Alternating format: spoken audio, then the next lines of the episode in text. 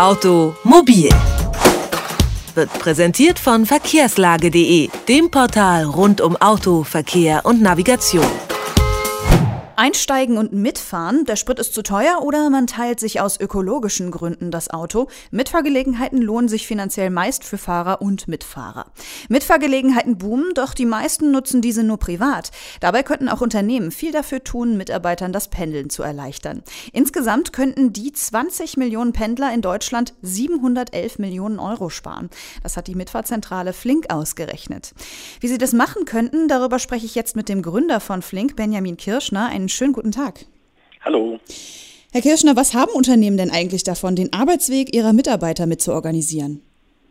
Ja, da gibt es jede Menge Vorteile, warum man das machen sollte. Also zum einen ist natürlich eine Kostenersparnis für den Mitarbeiter selbst. Äh, wir reden von einer enormen Einsparung von CO2. Wie die Studie zeigt, ist das über eine Million Tonnen, die wir einsparen könnten. Äh, und die Parkplätze sind häufig auch ein großes Problem. Also sind große Kostenblöcke bei den Unternehmen. Und wenn wir da Parkplätze einsparen könnten, dann ist auch jede Menge für getan. Das heißt, auch Unternehmen können dabei erheblich Geld sparen. Ja. Das Konzept von Mitfahrgelegenheiten, ähm, das gibt es ja nicht, nicht erst seit gestern. Wieso sind Unternehmen denn nicht schon früher auf diese Idee gekommen? Naja, das Tolle ist ja, dass äh, immer mehr Unternehmen auf diese Idee kommen. Das ist auch das Wichtige. Ähm, die Besonderheit, die wir haben, ist, dass immer mehr flexible Arbeitszeiten in unser Leben kommen. Und dafür genügt uns dann heute einfach nicht mehr ein, ein schwarzes Brett. Also es genügt nicht, dass ich einen Aushang mache oder ein, äh, ein, ein sehr statisches digitales System im Unternehmen einführe. Wir brauchen heute flexible Lösungen für unsere flexiblen Arbeitszeiten und die sind jetzt gerade erst am Entstehen. Was für ähm, betriebliche Lösungen gibt es denn eigentlich schon in Unternehmen, um äh, Pendler, äh, um das Pendeln zu organisieren?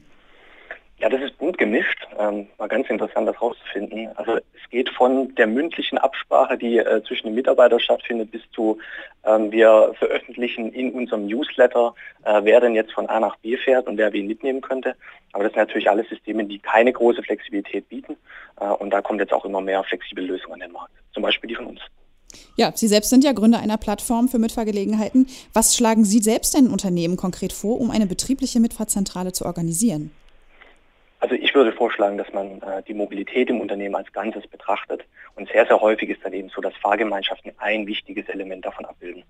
Ähm, ich würde ähm, mich einfach informieren, welche Möglichkeiten es gibt, sowas einzuführen. Es geht meistens sehr, sehr schnell und auch sehr einfach.